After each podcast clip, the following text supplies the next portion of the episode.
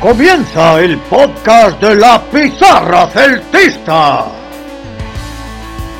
Vamos con el Pizarra Podcast número 15, volviendo a la senda de la victoria con el Celta.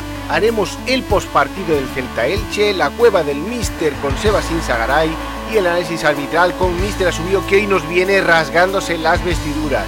Una interesante entrevista con Santiago Rodríguez Escudero para hablar del subbuteo y acabaremos con la previa del Valencia Celta, que es la siguiente parada de la chachoneta. ¡Comenzamos!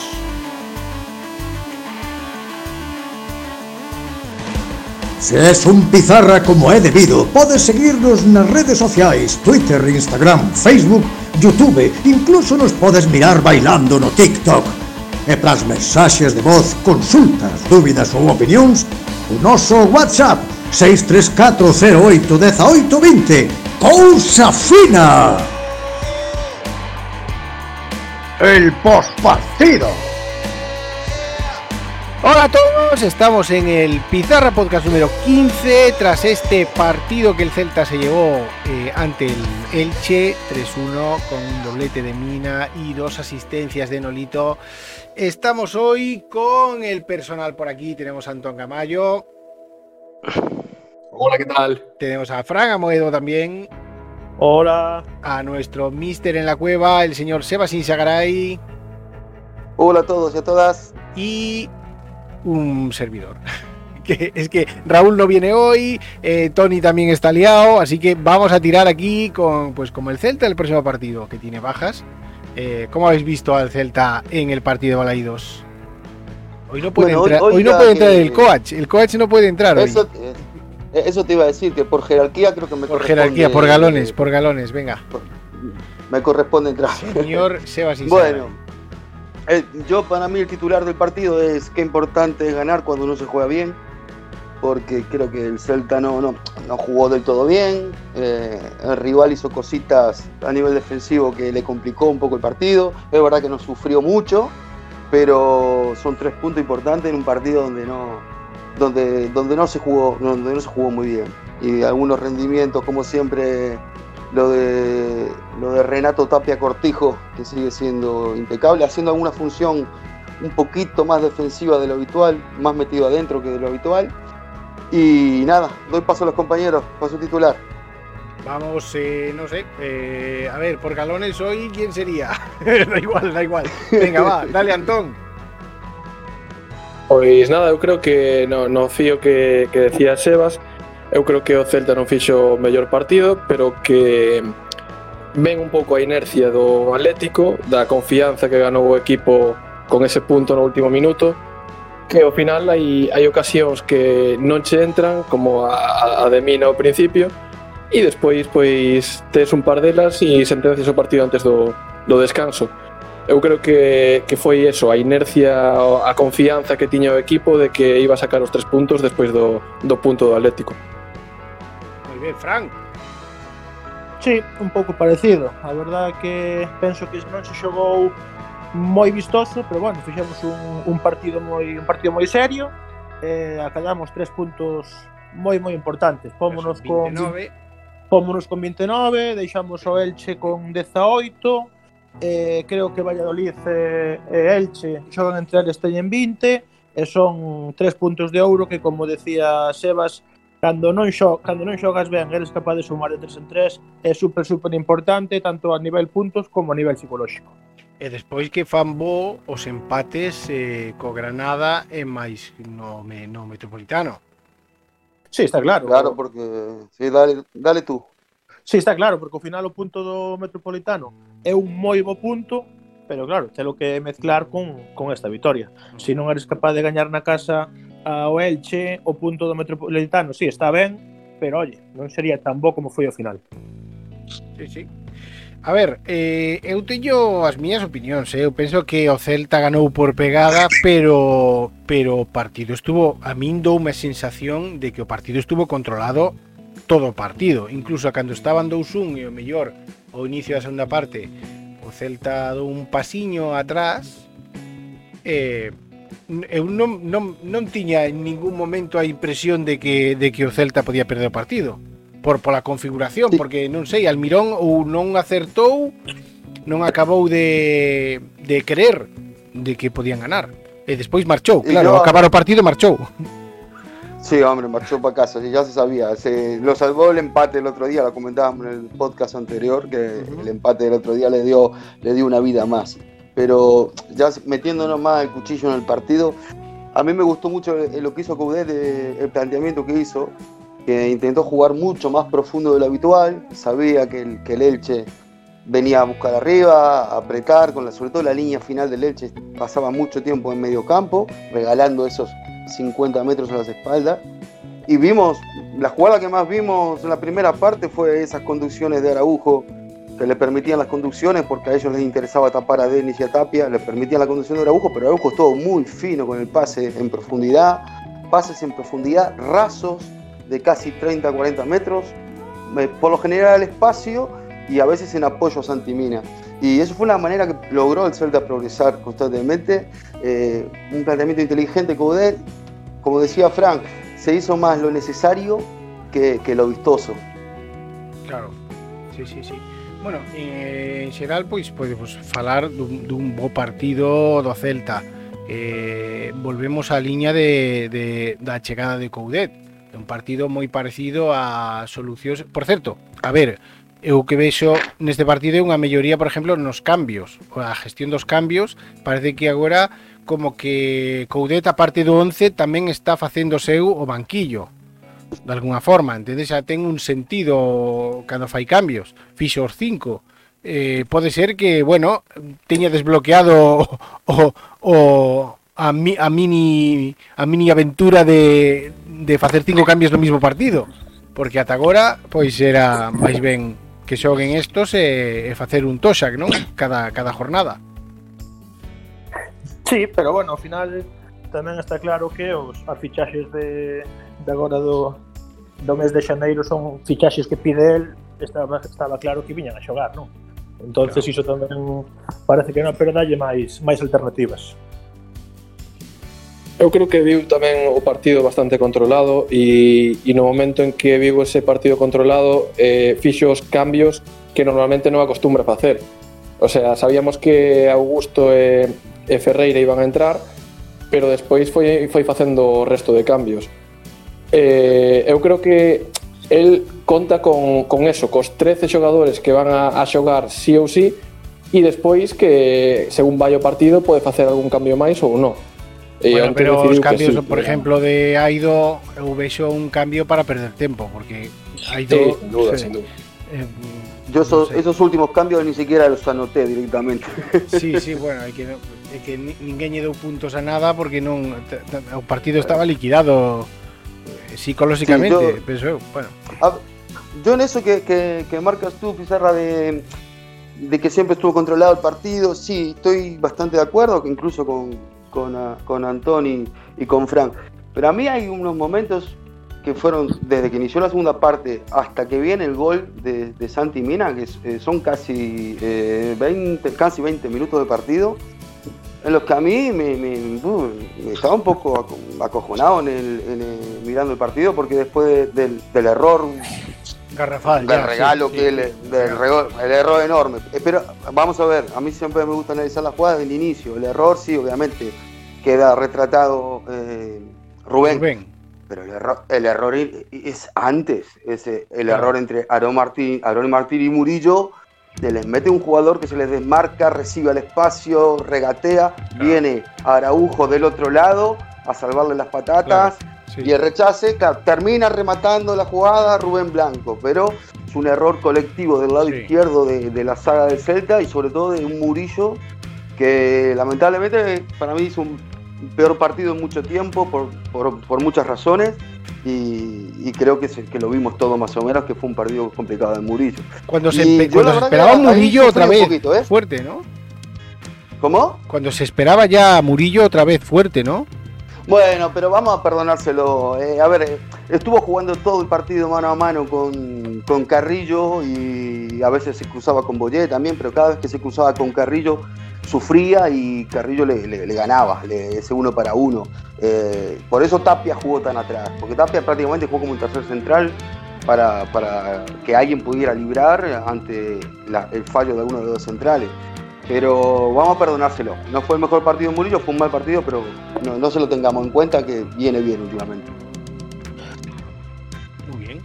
Eh, se falamos de nombres, con quen vos quedades? Obviamente con Mina, que que ten un doblete e ten unha confianza agora que coidadiño con este home, eh? Despois... Sí, a, a ver se a, a ver se a mantén. Eu coincido contigo, para min o máis destacado foi foi Mina polos dous goles e polo traballo, non? A verdade é que traballar se estaba traballando ata agora moitísimo, pero bueno, agora parece que se está que se empeza a enchufar.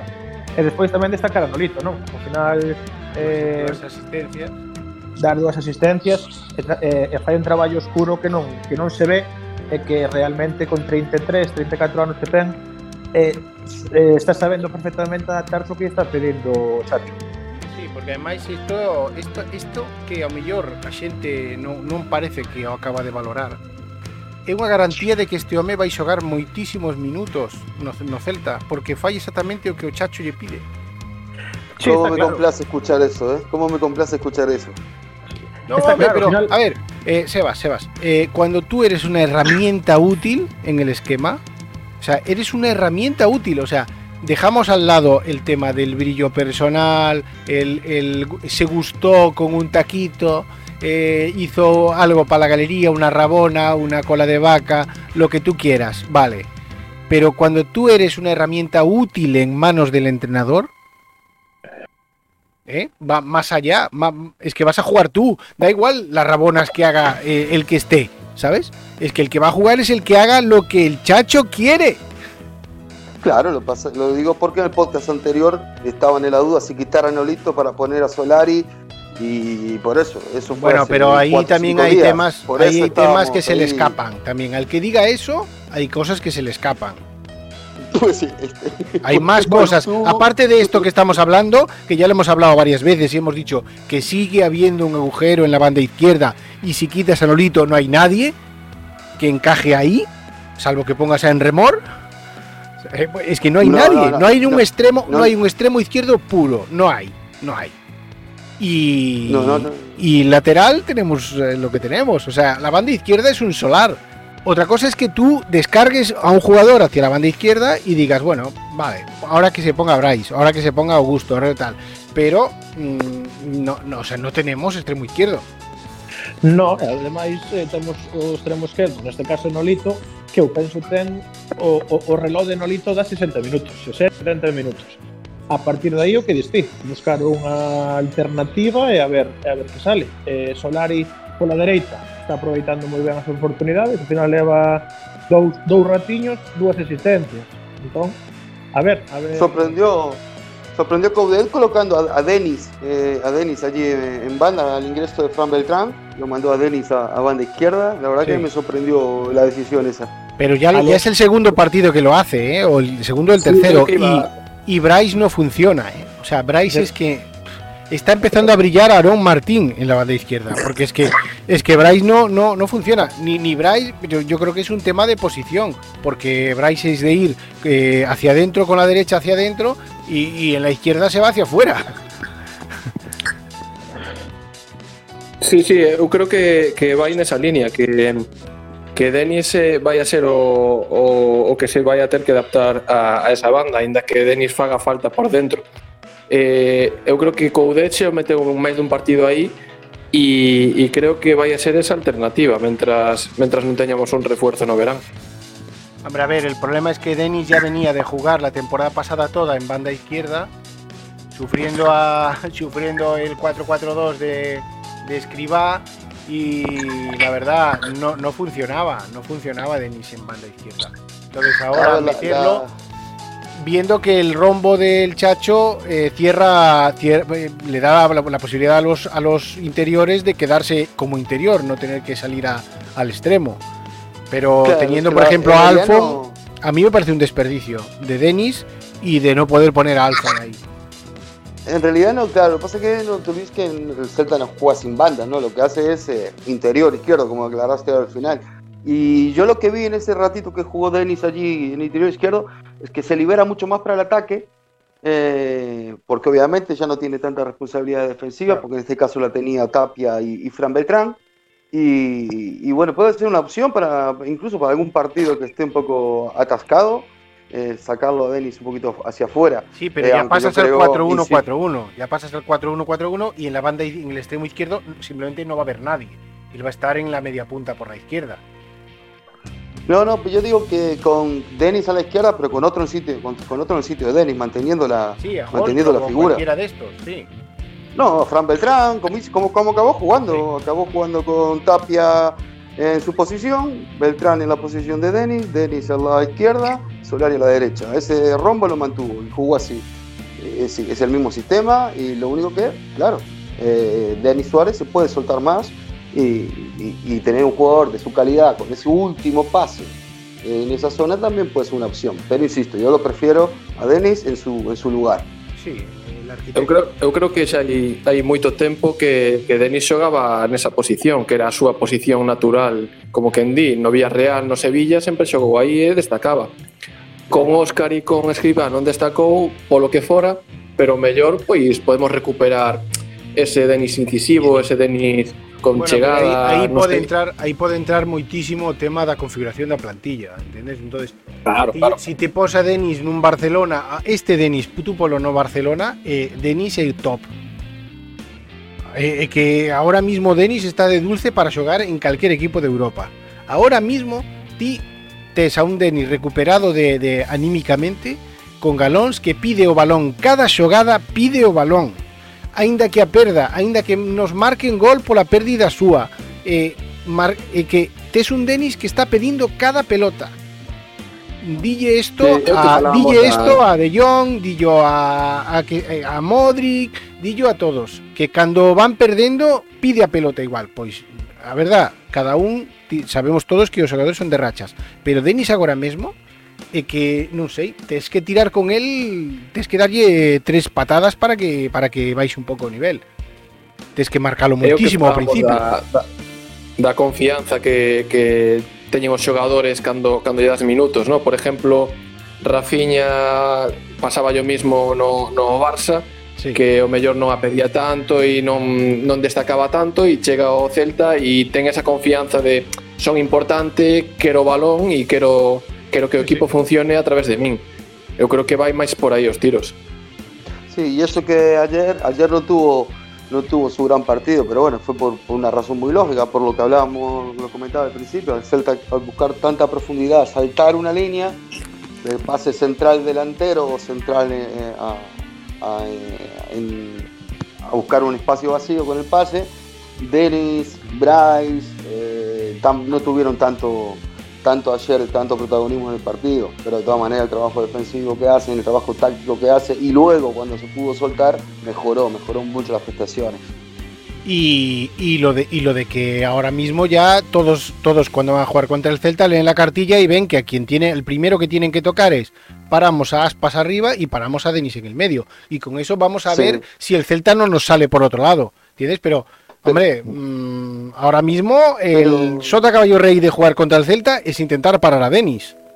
Tal cual. Sí, ayer, ayer el Elche lo intentó hacer, lo intentó hacer, no, lo hizo. Y, como tú decías, Denis sí, la pide siempre, la pierde y la vuelve a pedir. Pero ayer, inteligentemente, cuando un par de veces se la fueron a dar, él, le hizo la seña a Araujo que no, que no se la diera, o a Tapia, y, y otra vez. Le hizo, no, no me la des.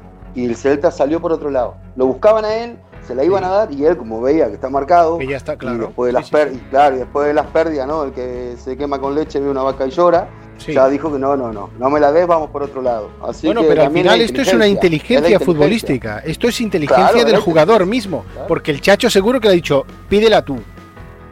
Pídela tú y sácala tú. Y él es el que le dice, no, Araujo, ahora no me la des, mándala Claro, para allá". claro, Sí, sí, sí, Es una virtud, una virtud. sí, sí. Y bueno, y a ver, queda aparte la estadística que has sacado hoy, eh, Sebas. Pues sí, veíamos, en la- veíamos eh, la estadística se, se va en dos. No es una estadística, es más una comparativa. Es una comparativa que tiene como, como ítem la, duelos defensivos ganados y pases progresivos eh, efectivos.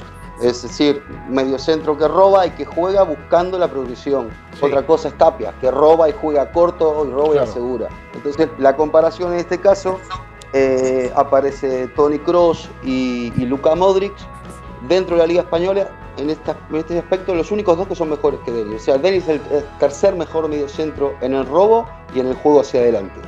Eh, creo que la estadística, la, la comparación Sí, sí, habla sí. de por sí sola, ¿no? Y Hombre, habla muy bien, habla muy bien del, centro del campo del Real Madrid y más allá del Real Claro. Madrid está Denis. Y, y- pero sin embargo, eh, en la estadística de Tapia, Tapia es, el- eh, Tapia es mejor que Casemiro. O sea que estaríamos hablando que hoy por el medio centro, en los tres medios ideal de la liga sería Tapia, Cross, Modric. Pues, pues este es el tema de hoy. Este es el tema de hoy. Pues bien, te- hemos tenido esta victoria. Eh, no sé si tenéis algo más que comentar para cerrar este postpartido.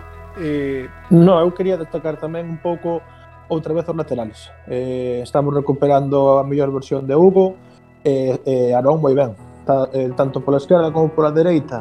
Os dous tiveron oca incluso ocasións de gol, de chegar a, a incluso dentro da área pequena.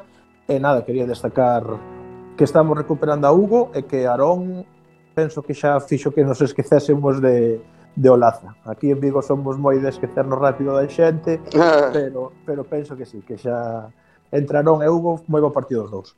Bueno, Laza está facendo un bo partido en Valladolid, eh? parece que xa o buscan ali como un referente, o sea que Olaza está Sí. colocadísimo. Y, y nos olvidamos, nos olvidamos, perdón, de destacar también lo- el aporte de Solari. Lleva dos ratitos, dos asistencias. Sí, sí, sí. Sí, está claro. Final, Bueno, y a ver, hay, hay muchas hay muchas interacciones que se nos escapan porque solo hacemos un programa a la semana, pero eh, la competencia que le ofrece Ferreira a Mina para que Mina se ponga las pilas, yo creo que este rendimiento inmediato de Ferreira nadie se lo esperaba, sobre todo porque todo el mundo estaba diciendo es un paquete, en el español todo el mundo diciendo es una desgracia, no se implica nada en el vestuario, no sé qué. Ostras, pues mira, oye, yo lo veo un jugador eh, que está ahí a tope, ¿entiendes? Será mejor, peor, con- pero está a, re- está a reventar. Que es un tío alto que va bien por arriba, no sé. Claro. Hace nada estábamos, ¿eh? hace, hace nada estábamos pidiendo un Maxi Gómez.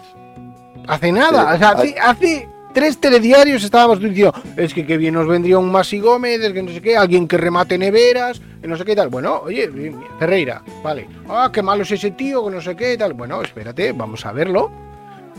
Un detalle, un detalle del partido de ayer, la primera pelota que entra, eh, no sé si recordáis que viene el capitán del Elche, eh, Verdú, Verdú es, ¿no? Sí, Verdú es que repartió Verdú. bien, ¿eh? Eh, Verdú va y le pega un choquetazo a, a Facu Ferreira. que lo desparrama. Sí. La segunda jugada van otra vez y Ferreira le mete un bracito ahí de- delicadamente. Que le... Sí, pero porque es un tío canchero. Es que no, no hay, Claro, yo, no, yo no encuentro, en, en España no hay una definición para esto de canchero. O sea, tú en, en Argentina y en Uruguay dicen, ah, sos, sos canchero, no sé qué tal. Esto no hay Eh, una eh, equivalencia, no hay una equivalencia. A ver, en este caso es fácil, lo, lo- lo llevamos al idioma del fútbol. El central del Elche le dio la bienvenida y, a la- y a- y al minuto Facu le dijo, sí, ¿qué tal? Estoy aquí, yo también, yo también doy. Tú me das, yo también doy. No, no, es eso, no, no tiene más. Así foi tal Eu cual. creo que o que falábamos ao principio, perdón, Sí, fala, fala, entón.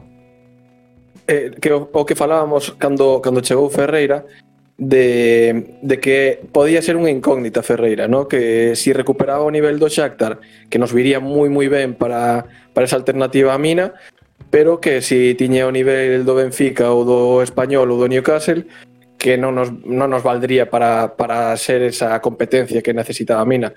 De momento, nos, nos poucos ratiños, nos poucos minutos que, que tuvo, parece que, que pode estar metido e pode intentar recuperar ese nivel. E pode dicir Yamina, oye, no te despistes que, che, aquí estoy yo para empujarla.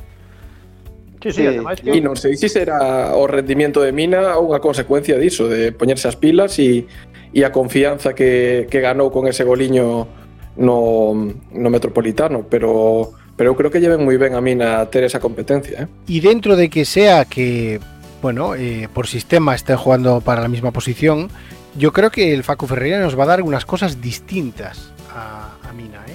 Eh, mm, a ver, eh, es como tener a Araujo de delantero, ¿sabes? Es que, es que ahora puedes poner balones y, y, y el, y el Solari está metiendo unos balones como los metía Olaza. O sea, que decíamos que, claro, eh, ahora que nos quedamos, tenemos un rematador, nos quedamos sin Olaza. Bueno, espérate, a ver, a ver si es que hay más gente que la puede colocar ahí. El otro día fue Mayo también, que se la puso en la cabeza a Mina. O sea que, a ver, ¿se están alineando planetas para que el Celta funcione? Puede ser, pero oye, a lo mejor tampoco tenemos tan, tan mal equipo.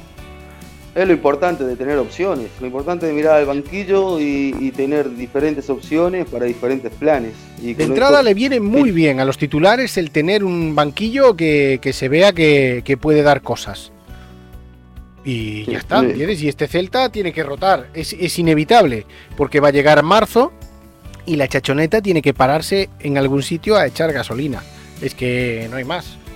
Porque si no van a Sí, porque aparte- más y... Aparte, eh, estamos en esa, en esa época, en esa época, no, en esas jornadas en las que ahora los equipos están como que intentando buscar el sitio lo más arriba, porque sabemos que a partir de la jornada 30 por ahí, un poquito antes, ya empiezan a definirse las cosas. Entonces, tú quieres llegar a esa jornada lo más arriba posible. Primero, lo más lejos del descenso posible. Y luego, si te puedes acomodar en esa lucha por, por alguna clasificación europea, mejor. Estamos en ese momento. Bueno, a ver, a ver, a ver qué viene, a ver qué viene para el próximo partido, eh, que vamos a hablar ahora dentro de un ratillo en la previa, y, y a ver dónde se define el Celta. Eh, mini, mini porra de puestos. Venga, tras este Celta Elche, ¿vosotros qué creéis? ¿Que vamos para arriba, para abajo o qué? Estamos ahora mismo décimos, ¿eh? Pois é complicado, non? Ao final é que non sabes nin se a, a sétima plaza vai dar vai dar o, o plaza na nova Conference League esta ou non. Se bueno, Sevilla pero... ou Barça, se sí. Sevilla ou Barça ganan a Copa, o sétimo iría. E o, a, o sétima plaza en teoría está un poquinho máis aberta. Os seis primeiros parece que están super definidos. Pero bueno, eu penso que uf, non o sei. Eu conformaríame con ter un aniño tranquilo. Entón, no, este aniño eu, que, eu creo que este ano, bueno, xa coidado, eh, xa non estamos tan mal, eh. Este ano parece que pinta de outra forma. Outra cousa é que nos marquemos un Girona eh, perdamos os últimos sete partidos ou cousas así, pero bueno, claro. eh, mm, a ver, a ver non, yo, iso non ten por que pasar todos os anos. Mi, mi opinión con respecto a tu porra, eh, creo que el Celta va a pelear por las plazas eh, europeas, le va a costar muchísimo conseguirla, pero creo que va a llegar a las últimas jornadas eh, con posibilidades de pelear. con sea, posibilidades lotería, con lotería. Vale, vale. eh, Bien, eso, bien, pero ser, creo que le va, le, va, le va a costar muchísimo, muchísimo, porque hay equipos muy, muy fuertes eh, para pelear por Europa. Y porque en realidad sería una paradoja que el Celta, que el Celta con esta planificación deportiva y perdiendo a Cervi y, y- y muchas más cosas que sabemos, consiga meterse, es que sería la verdad, sería la leche, ¿eh? o sea, sigue Sí. diciendo, da igual lo mal que lo hagas, las veces que lo hagas mal, que al final a lo mejor, pues eh, mira, suena la campana. Sí, eu vexo complicado meternos, pero bueno, eu por exemplo miro a clasificación, estamos novenos ou décimos, e o primeiro que fago ainda é mirar o dezoito. Despois Claro, bueno, estamos a nove ahora mismo. Nove. Non engaño, non engaño a nadie que miro para arriba, porque de feito o dato este que acabo de dar é importante, porque eu penso que os seis primeiros Home, van, van a cambiar de orden e tal, pero os seis primeiros van a ser os seis primeiros que están agora E se se abre o oco do sétimo posto, pois o mellor o que dice o que dice Sebas. Chegas aí a xornada 32, 33, xa salvado e a, a ver, a ver que pasa. Pero bueno, vamos a salvarnos, penso. Os seis primeiros deixas fora a Betis, Granada e Celta para pelear pola última. Sí. Bueno, e Athletic. Eh... eh bueno, pero Atleti sí. Eh, ahora mismo está a 4 do, bueno, ten dos sí, partidos menos. Sí, bueno, eso, vale, eso, sí, eh, eso es lo que dice eh. Antón, eh. E Valencia non, que... Valencia non. No, Valencia no, creo. Eu, eu creo que o Atleti vai a ser o, o rival máis fuerte que vamos a ter por por esa plaza. Eh, Totalmente eu creo que vai a depender creo que vai a depender destes destes próximos 4 partidos. O que o que falábamos da da mini porra que facíamos esta semana pasada, de cantos puntos vai facer o, o Celta nesta próxima nestas sí, próximas cinco, xornadas. Cinco jornadas, sí. Cinco xornadas, bueno, tres puntos xa os levamos. Eh, Ah, eu creo que son os rivales que, que son os partidos que tens que ganar. E si, si consigues 10 puntos deste, deses 15 pois podes estar aí loitando por, por meterte. Eh, estás con 36, 37 puntos e quen sabe, estás medio salvado. Y, pero hai que conseguir eses 40 puntos. Eu hasta que vexo os 40 puntos no marcador non digo nada. Bueno, xa, pero estaremos na xornada 28 con dous, tres puntos por conseguir, eh? Sería facerse cando, un Girona cando, total. Cando se consigan os 40, Silas, cando se consigan os 40, eu digo, bueno, vale, pois vale. vamos a ver que facemos. Os cinco partidos pero eu son salvarme tranquilamente o antes posible. Os cinco partidos serían o de o de, eh, de Malaídos ante o Elche, viaxar a Mestalla ante o Valencia, eh, logo recibir o Valladolid, en Balaídos, logo Huesca. viaxar a Huesca, logo viaxar a Huesca e o último é o co Atleti, que ao mellor pois eh, pff, Home, despois xa é o Real Madrid, pero bueno, é que ti imagínate que despois eh, conseguimos rascar algo en Balaídos co Madrid. Pois Estes, estes partidiños e, e o do Bilbao eu creo que vai a ser clave. Sí. Home, porque o do Bilbao, pois aí eu penso que se van ben os dous equipos, van vai ser un pulso, vai ser un pulso para saber Sí, sí. quen quen se pon, eh. Yo creo Entonces- que, que el Bilbao, yo creo que el Atlético Bilbao es el equipo que, que va a ir más para arriba. Eh, creo que con la llegada de Marcelino armó Ah, claro, sí, un esto muy sí. buen sí, sí, equipo. sí. Y este, yo estoy seguro que este equipo va a ir como un cohete para arriba. Bueno, a ver se se o nos o noso cohete ten máis máis forza. Vamos a deixar A ver, aquí a a, o pospartido. Gracias a todos. Eh, vémonos logo na, na previa. Muy bien, gracias a ti, chao. Venga, gracias. Hasta Logo.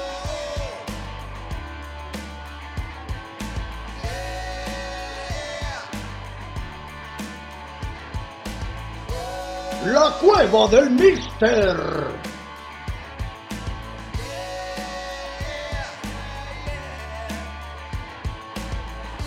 Y una vez más tenemos con nosotros en la cueva del Mister al Mister Sebas Insagaray. Bienvenidos a la cueva una vez más. Esta vez la- tienes la- bien en el, el capítulo 15 preparadita, ya, has ¿eh? barrido, has fregado, tienes Está todo todo limpio. fregado. Y aparte, y aparte hoy tenemos un invitado especial en la cueva, que un invitado de honor. Le has dado una fregada premium. Hoy limpié la cueva eh, de todo, todo. Cuando, te interesa, bien que le das ahí, ¿eh? Cuéntanos, cuéntanos, ¿qué tienes hoy? Hoy, hoy le vamos a hacer un pequeño homenaje, homenaje al, al señor Marcelo Alberto Bielsa. Homenaje al fútbol. Eh, un homenaje al fútbol. El genio revolucionario, como- o, el loco, como quieran. sí, pero ¿tú crees que, que que- tú crees que pasará la historia como Bilardo y, y ma- y más que han hecho su propia cuña? Ya, ¿tú crees que ya es? Ya es parte. Es más, es más, te, te digo por qué. ¿Por qué lo traigo a, a Bielsa? No solo por ser un entrenador, sino porque es, eh, es el creador de una metodología de trabajo que hoy por hoy la llevan adelante reconocidísimos entrenadores. Mm, Solo vale con escuchar a Guardiola decir que para él el mejor entrenador del mundo es y será eh, Marcelo Bielsa. Claro, claro. Pero además es que lo va Entonces- demostrando, ¿no? O sea, parece un todoterreno, un devorador de proyectos, ¿no? Pues a eso, eso traemos aquí, traemos un poquito eh, la historia de Marcelo y por dónde ha pasado y qué ha dejado en cada sitio donde ha pasado, que son varios, que son muchos, como dices tú, este, son Sí, sí, porque le, le da un roto, un descosido, le da igual. O sea, él mira, dice, a ver, ¿qué tenéis? Vale, venga, va, me embarco en esto. Sí. Y él Ah, eh, bielsaliza, bielsaliza la plantilla, el club, lo hace todo. Aunque, aunque le haga falta, manda espías a ver al, al entrenamiento del contrario. O sea, si ya lo ha hecho. eh, sí. Y después lo descubren y es capaz de pedir perdón por, por la ética. Sí, que sí, tiene sí, sí, trabajo. sí. O sea, y lo hizo. Perdonen, no sabía, no sabía que esto no estaba permitido. Eh, discúlpeme. Si tienen alguna sanción, pues la asumiré, no sé qué. O sea, súper, no sé, eh, algo que no, que en el fútbol que no se ve. Es un hombre de otro tiempo. Claro. Eso mismo. Entonces, eh, esa es la, la idea de, de la cueva de comentar un poco quién es, qué hizo, por dónde pasó y, y ver, sobre todo desde sus inicios, ¿no? Más que nada para la gente un poco más joven que menos lo conoce. Exactamente. que solo Es que conocen los jóvenes que- que- tienen que saber un poquito más de Bielsa. Nunca va a sobrar. Claro. Si te interesa el fútbol, nunca, va, nunca te va a sobrar saber un poco más de, de Bielsa y de lo que hace y de lo que ha hecho. Ah, porque quizás eh, solo lo conocen el del Leeds o el del Lille cuando Claro. estuvo en el Lille, que son sus últimos proyectos, o el del, o el de El del- Atlético el de del Bilbao. Atleti, sí. Pero sí. Bielsa hizo cosas muy, muy grandes antes, antes. Y a eso vamos a contar un poquito, ¿vale? Perfecto, pues venga, arrancamos. Bueno, primero, Mar- Marcelo Albert- Alberto Bielsa nació en el año 55 en Rosario, Argentina. Misma- nombre de príncipe, sitio- ¿eh? Mismo sitio que nació Messi, o sea que ya vemos que ahí hay fútbol en Rosario, provincia Argentina. Eh, nace en una familia de, de abogados y políticos, una familia bastante pudiente económicamente. Y él fue un poco la, la- la oveja negra, la oveja negra de, de la familia. Eh, muchos quizás no lo sepan, pero Bielsa jugó al fútbol, llegó de, jugó al fútbol, fue un jugador de fútbol. Lo que pasa es que se retiró muy joven, se retiró con 25 años, llegó a jugar en la selección argentina, la sub-20, Ajá. eh, e incluso, incluso llegó a debutar eh, en el año 76 en un preolímpico que eh, lograron el tercer puesto con la selección mayor de Argentina, pero hay, un- hay una pequeña trampa aquí. El seleccionador era, era Menotti y toda la selección era Newell's Old Boys, por Ah. un problema que había en Argentina en aquellos años, años de dictadura, eh, y bueno, y debutó allí. Eh, tuvo, supo tener de compañeros a, por ejemplo, a Jorge Valdano, eh, al Tolo Gallego, que luego fue campeón del mundo en el año 78 también. Bueno, él debutó en Newell's en 1976, él era un defensor, él jugaba de central, de lateral derecho, era para nada técnico, era rudo, un rusto, este, de estos que pe- pegaban patadas buenas. Que le gustaba Ese- ver jugar a otros, ¿no? Eso mismo, eso era Bielsa. Pero bueno, luego tuvo una lesión y, y se fue a otro equipo, Instituto de Córdoba, un equipo, un equipo menor, y luego finalmente en el año 1980, con 25 años, se lesionó. A él le preguntan por qué se, retiró, perdón. A él le preguntan por qué se retiró y él nunca dice que se retiró por la lesión. Él dice que se retiró porque vio que en el fútbol no iba a llegar a nada. Su pasión era otra. Él a su vez también eh, estaba estudiando educación física y bueno, a los 25 años ya era profesor de educación física y, y se retiró. ¿Y qué hizo Bielsa? Esto, aquí eh, entra parte de la locura. Se retira y lo que hace es pone un, un kiosco, un kiosco de diarios y revistas en Rosario. ¿Por qué? Porque Ajá. le gustaba leer. Porque Ah. le gustaba leer y no le gust- Entonces va y puso un kiosco. Y bueno, hasta aquí este es el Bielsa, el, el Bielsa, El Bielsa persona. el Bielsa persona y jugador. Sí. Eh, entonces, bueno, en el año 1981 es cuando él hace su primera arma como, como entrenador, eh, de forma amateur en la selección de, de la Universidad de Buenos Aires, en la- lo que es la liga universitaria, que tanto en Uruguay como en Argentina son ligas muy fuertes, donde hay varios clubes que se, llegan, se suelen nutrir de jugadores también de, de estas eh, universidades. Y dos años más tarde entra en, en- en su club, en Newell's Old Boys de Rosario, en el club de sus amores, donde jugó, y aquí entra a trabajar en las inferiores. Ujú. Pero bueno, y aquí viene lo que es Bielsa en sí. A Bielsa le, le ofrecen trabajar en las inferiores, él dice que sí, pero él presenta un proyecto. Bielsa, siempre detrás de la palabra Bielsa está la palabra proyecto. Pero el proyecto de Bielsa es tan la locura que lo que hizo fue coger el mapa de Argentina, dividirlo en, sete- en 70 partes, como en 70 distritos. Sí. Él, vis- él en tres meses llegó a recorrer 25.000 kilómetros buscando jugadores por toda Argentina. Ajá. O sea, se- eh, este es el Bielsa ojeador. Y sí, claro, es el ojeador. Eh, estuvo viendo a más de mil jugadores durante esos tres meses, por toda la Argentina. Eh, ¿quién- ¿A quién logró cons- conseguir de esto, en esto? De los conocidos, ¿no? De los que luego llegaron a grandes Sí, sí, jugadores. Eh, Poquetino, el primero. Mira. Te cuento así rápidamente la anécdota de Poquetino, que siempre la cuentan Poquetino. Poquetino dice que tenía 14 años, estaba durmiendo, a las 2 de la mañana le tocan en la puerta, abre la madre, quien era Bielsa. Ah. Y le di, a las 2 de la mañana, eh, Sí, o sea, por algo le decían los loco. Sí, sí. y le dijo, vengo, claro, estoy buscando a tal niño, vive aquí, sí, sí, sí, sí. No, le dice la madre, le dice, no, está durmiendo. Y le dice, ¿me deja verle las piernas? Y la madre va, abre, le, tiene pierna de futbolista, me han hablado muy bien, que se venga mañana, mañana lo paso a buscar y me lo llevo a Rosario. Así fue como contrató Poquetino con 14 años a las 2 de la mañana. Pues tiene, sí, sí. Porque seguramente estaría destapado. Seguramente. y luego también a, un a- a otro gran jugador como Gabriel Omar Batistuta, otro jugador descubierto Sí, por, ese por Bielsa. era cojo, eh, era cojo ese. Era cojo. Y a otro que igual también los, los celtistas lo, lo conocen, que se llama Eduardo Berizzo. También, otro, Otro- cojo más. otro Otro, cojo más. Otro cojo más. Y ciego, Eh, y ciego. Bueno, claro. seguimos con la carrera de Bielsa. En el 90 sube al primer equipo, le dan el primer equipo. ¿Qué hace? Sube a 10 jugadores de la reserva entre 19 y 21 años. Esa era la base de su equipo. 10 jugadores que él había subido, más algunos veteranos que estaban. y Sí, sí, pero que echó a, echó a 10 del primer equipo. Limpió media Sí, sí, le dijo, mira, tú no, tú no, tú no, tú no. Sí, sí, sí, sí, sí. Y la figura de ese equipo, que ya estaba, ya era un jugador veterano, era el Tata Gerardo Martino. Sí. Tato. Así que Tata. el Tata Gerardo Martino, sí, señor.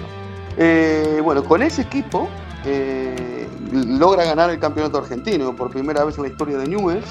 Eh, le gana la final, le gana la final a, a Boca, a Boca por penaltis. Luego siguió con su proceso. En el año 92 llegó a la final de la, de la Libertadores y la perdió con Sao Paulo por penaltis. Sí. A partir de aquí empieza el vuelo, se va a Atlas, a México, a hacer básicamente lo mismo, esa Lo red mismo, de scouting, México. que- Sí, sí.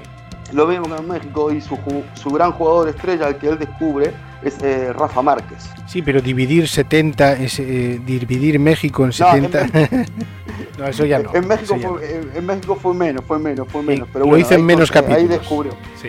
ahí descubrió a, A Rafa Márquez. sí. De los mejores jugadores de, de la historia de México, obviamente. Bueno, luego vuelve a Argentina. Kaiser de 97. Michoacán. Eh, sí. En el 97 vuelve a Argentina, a Vélez, a, gana en clausura, pero luego se, tuvo, se fue por problemas con otro grande como José Luis Félix Chilaver, dos tíos de mucho Sí. carácter, Sí, sí, chocando sí. entre ellos. No fue, muy, no fue muy productiva la relación, pero bueno, ganaron en clausura, ganaron el torneo de clausura. Y luego da el salto a Europa. En el 98 da el salto a Europa. Un salto mm, muy pequeñito, de tres meses, cuando llega al español de Barcelona. ¿Por qué se fue? Porque a los tres meses de firmar con el español lo llama la selección argentina. Ah, Y, y él dice, si mi, pa- mi patria me llama, yo me tengo que ir. Rescindió su contrato. albiceleste te llama. español. y fue, y fue para allá. Hizo la mejor eh, fase de clasificación de la historia de la fase de clasificación sudamericana. Hizo más puntos. eh, nu- nunca un equipo, ni siquiera Brasil, llegó a hacer tantos puntos como hizo Bielsa en, ese- en esa fase de clasificación. Lamentablemente, de poco le sirvió, porque llega el Mundial 2002 de Corea y Japón y es eliminado en primera fase. Mm. Algo que nunca le había pasado a la selección argentina. claro. Pues a pesar de esto, eh, le renuevan.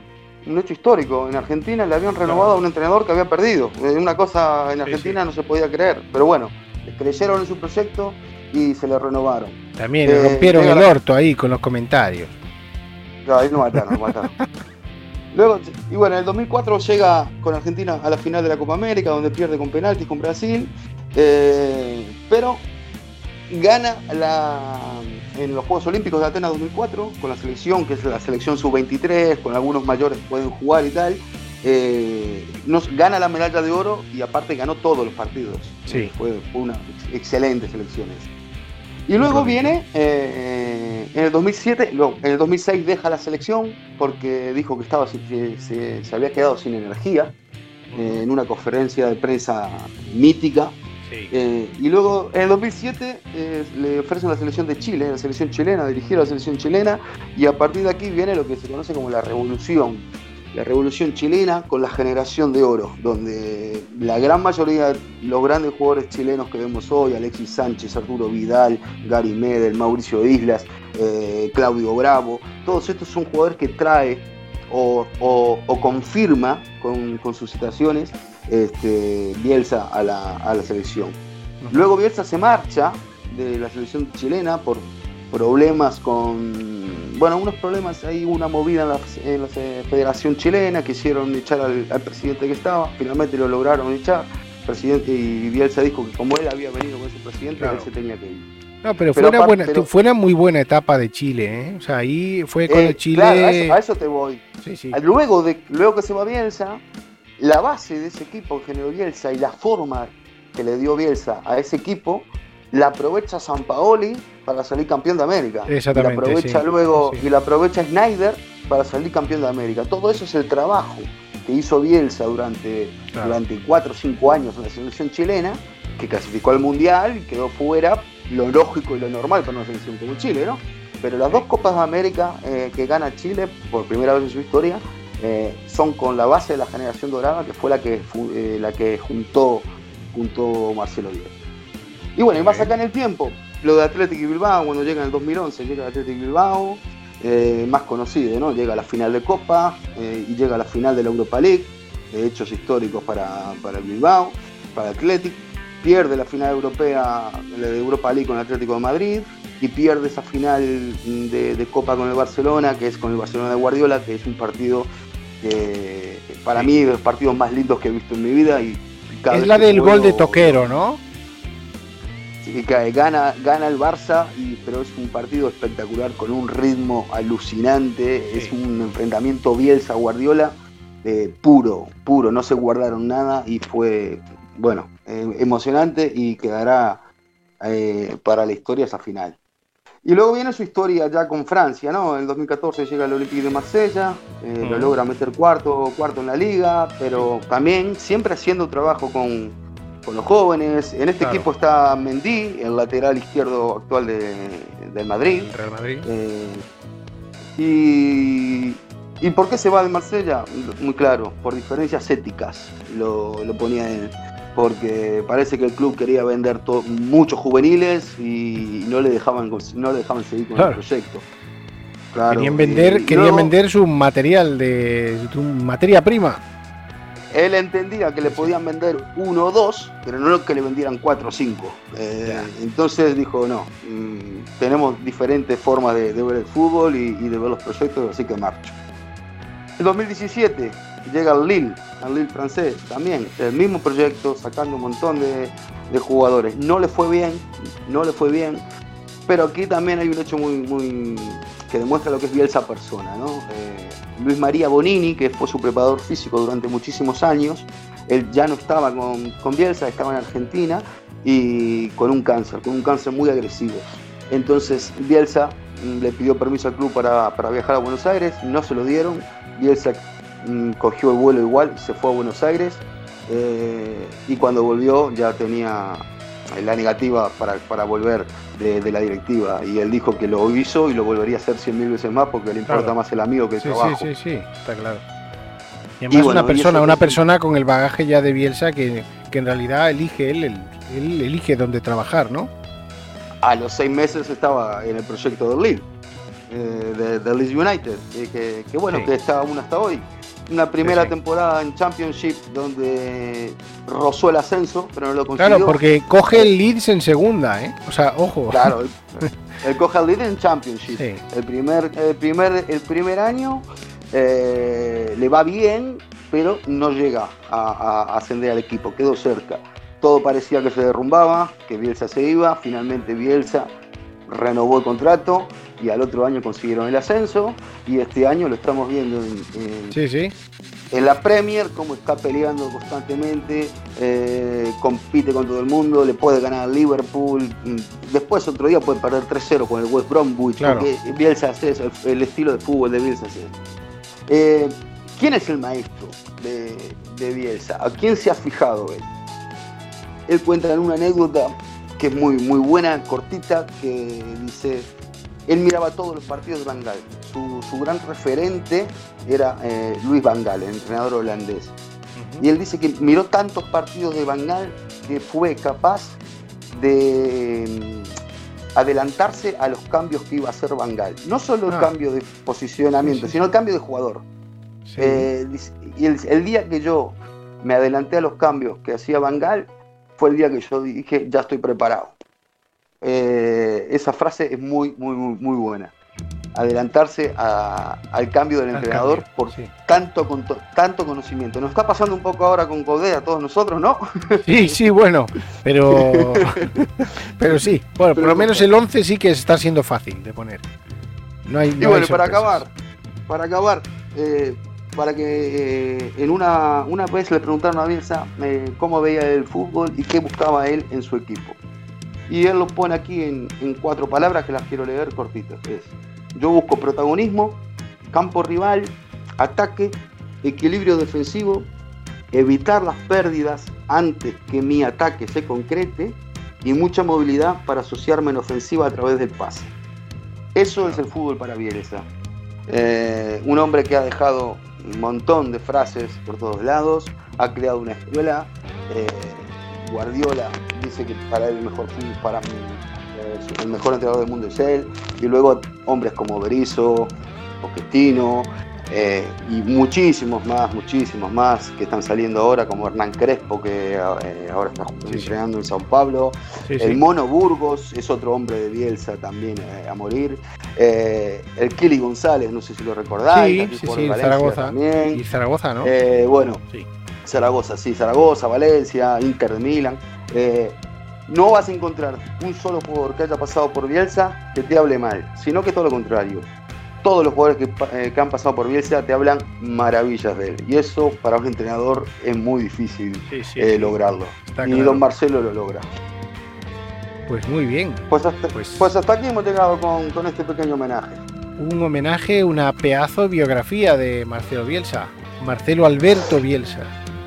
Y sabes las cosas que nos quedaron por el tintero, ¿no? Fueron millones de cosas, ¿no? Supongo de que locuras. Sí, quedaría para una enciclopedia sobre Bielsa. Buah, daría para hacer un directo de 24 horas por lo menos. Bueno, pues eh, hasta aquí la cueva del Mister con hoy dedicado a Marcelo Bielsa y nos vemos en la próxima, ¿no? Sebas. New, Newes, carajo, como dice Marcelo. Está bien. Este Marcelo que ya se queda con nosotros en el Pizarra Podcast. Nos vemos.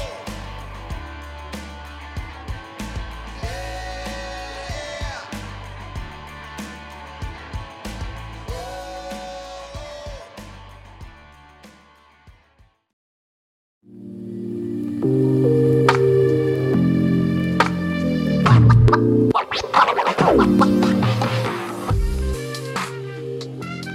Pizarras somos unha raza fouta, valente, unha raza celeste que sobrevive en calquera situación. Buenas noches, soy Tony de Vigo y quería saber Hola, buenas, ¿Qué soy Joel desde la provincia de Toledo. ¿La tortilla más bien crudita o...? Hola, soy Paula y soy de Santiago. Quiero Buenas muchachos. ¿cómo andan? Acá Gonzalo desde la República Celtista de Cork, Hola, en soy Irlanda. de Marín, soy gallega quería preguntar que tal Hola, son Pablo de? Suiza e quería facer unha pregunta. A pregunta é... Buenas noches, Pizarra Celtista, me gustaría Hola, saber- buenos días. Mi nombre es Susana y soy de Marín. Y Mira ao teu redor. De seguro que algún Pizarra andará preto. E se non ves ningún, probablemente o Pizarra es ti. Queso, jamón, ¿cómo lo preferís? Venga, chavales, gracias.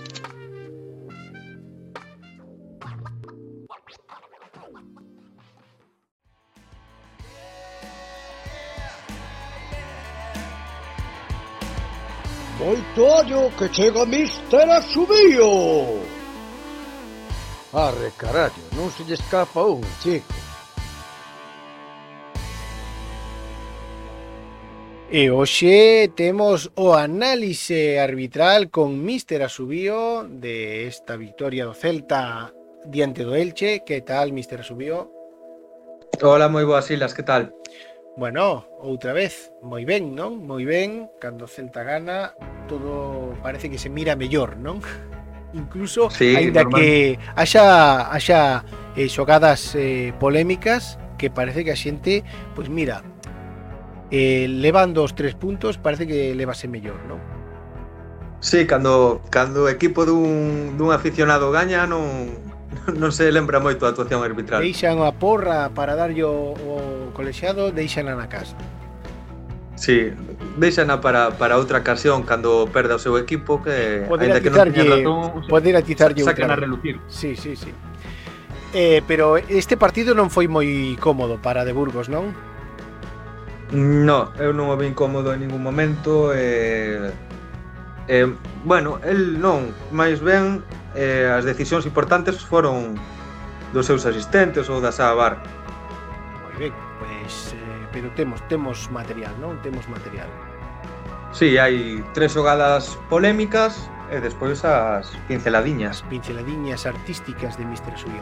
Pois vamos comezar, non? Vamos comezar pola primeira, Veña, a primeira eh, é un posible penalti de Murillo a Raúl Guti no minuto 48. Bueno, pero esta é a que se lle pasa a todo mundo, non? No partido.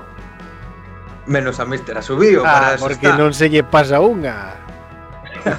Como di Milincho. Milincho un crack. Pois sí, No minuto 48 eh, Murillo deslízase a ras de chan na disputa de, dun balón con Raúl Guti eh, bueno, o que sempre falamos do, de, do, do perigo que conleva deslizarse a ras de chan. O primeiro que fai Murillo é tocar o esférico, pero continuando co seu desliz a ras de chan acaba golpeando co seu xeonllo o pé e o nocello do xogador ilicitano. Estou mirando esto... as fotografías eh, para A ver, a pesar de non ser vídeo, nas fotografías apreciase moi ben pois que, claro, tírase con todo Murillo e, claro, ao final topa, cando o corpo topa co xogador do Elche, claro que o tira, porque Murillo eh, é un, un corpo morto que lle vai encima. Sí, eh, é iso o que falamos de deslizarse aras de chan que, que, que entras en estas posibles consecuencias. Eh, moitas veces eh, pasan máis desapercibidas estas xogadas porque o balón a lo mellor eh, se vai lonxe da posición do, do xogador derribado hmm. pero esta ocasión aínda por encima queda aí a un metro, un metro e medio que o controla Denis diante de Raúl Guti hmm. pero claro, con ese derribo que lle comete Murillo lle quita a opción de poder seguir disputando o balón. E aquí un comentario que lle fago a Mister Subió. O gesto uh -huh. este que fai o, o, o infractor da falta cando fai indicando o árbitro así como se fose unha esfera no aire dicindo balón, balón, toquei balón, e van facendo Malo. así cunha bola, Malo, eso, eso é malo. porque normalmente é síndrome de pecado, non? No, normalmente non é un xogador que te vai a decir a verdade no terreo de xogo. Vale. Vale, vale. Pero pero é bastante común este xesto. Sí, claro, eh, totalmente. Igual que que cando vas a sacar unha amoestación eh, botan as más a cabeza, e cando lle pitas unha falta en contra tamén. No, non podes creerte nada do que te digan os xogadores porque entonces vas a ser un monigote no medio do campo, non vas a non vas a acertar unha. Ser árbitro non pode ser unha persoa sensible, non? No, evidentemente a maior parte dos árbitros teñen teñen bastante poder de de convicción, de mente, no que creen, de, de abstraerse. Sí, sí, sí. sí. Pois moi ben, entonces aquí eh, evidentemente non pitaron penalti ou si? Sí. No, no, no, non pitaron para penalti. Para no? de Burgos Bencochea, vale. eh, Pizarro Gómez dende o bar eh, puido avisalo de, de este contacto, pero eh, non o considera un erro claro obvio manifesto e, e non pensa... Non é, se foi, no, porque non, non é un penalti clarísimo, por dicilo así. Claro, non é non é algo flagrante que teña que considere que teña que avisalo. A pesar de ser penal. Sí, para min é penal. Non, non, pero que a pesar de ser penal, que non hai nada máis grave que ser penal, non? Bueno, hai, hai o penal, a vermella, pero esta vez Pizarro Gómez non non, non decidiu... Non interpreta que, bueno, que pode ser penalti ou non. Vale pode, entonces, considera que pode haber dúbidas, entonces como o 100% no das persoas non van a haber penalti en esa xogada, pois pues decide non avisalo. Perfecto. Bueno, pois entonces de Burgos non, pero Pizarro Gómez pode ser que non entre. Perfecto. Vamos coa seguinte. Vale, pois eh, a seguinte foi no minuto 51 eh, co marcador eh, de 2-0 eh, hai un erro de Rubén Blanco que deixa o balón morto no área colle o carrillo e asiste a Rigoni para que marque a placer. Vale. O... Esta foi a que dou a volta ao mundo, casi. Sí, esta foi a máis eh, polémica entre as tres xogadas que, que levamos hoxe o Varadictos. Vale. Eh, o asistente 1 sí. o asistente 1 que é o asistente de campo a ver eh, o fora de xogo é milimétrico entonces podemos entender eh, o erro de que pitar. Pérez. Vale.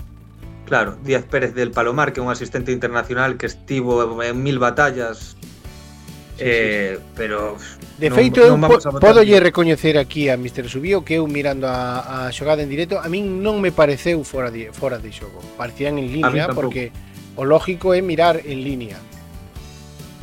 a min tampouco me, me deu a, a sensación de que, de que partira de posición antirregulamentaria e, e entonces este, este erro podría bueno, dicir, bueno, fallou por un centímetro vale, non pasa nada, é imperceptible pode ser un erro, pero imperceptible. Vale, ¿Mm? pero sempre, nesta pero, xogada hai un grande pero sí Aquí ven un erro bastante grande de, de, de Pizarro Gómez, que o árbitro VAR, o que ten máis responsabilidade dos que están na Sabar, porque vamos a comentarlle a xente que seguramente non o sepa.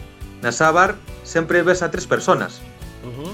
Unha é o árbitro, que Pizarro Gómez en este caso, árbitro de primeira división, sempre está acompañado de un asistente para estas xogadas de, de fora de xogo, uh -huh. e despois o, o operador que, que tamén traballa para estas xogadas de, de trazar rápido eh, as, as líneas, líneas sí, de, sí. De, de fora de xogo.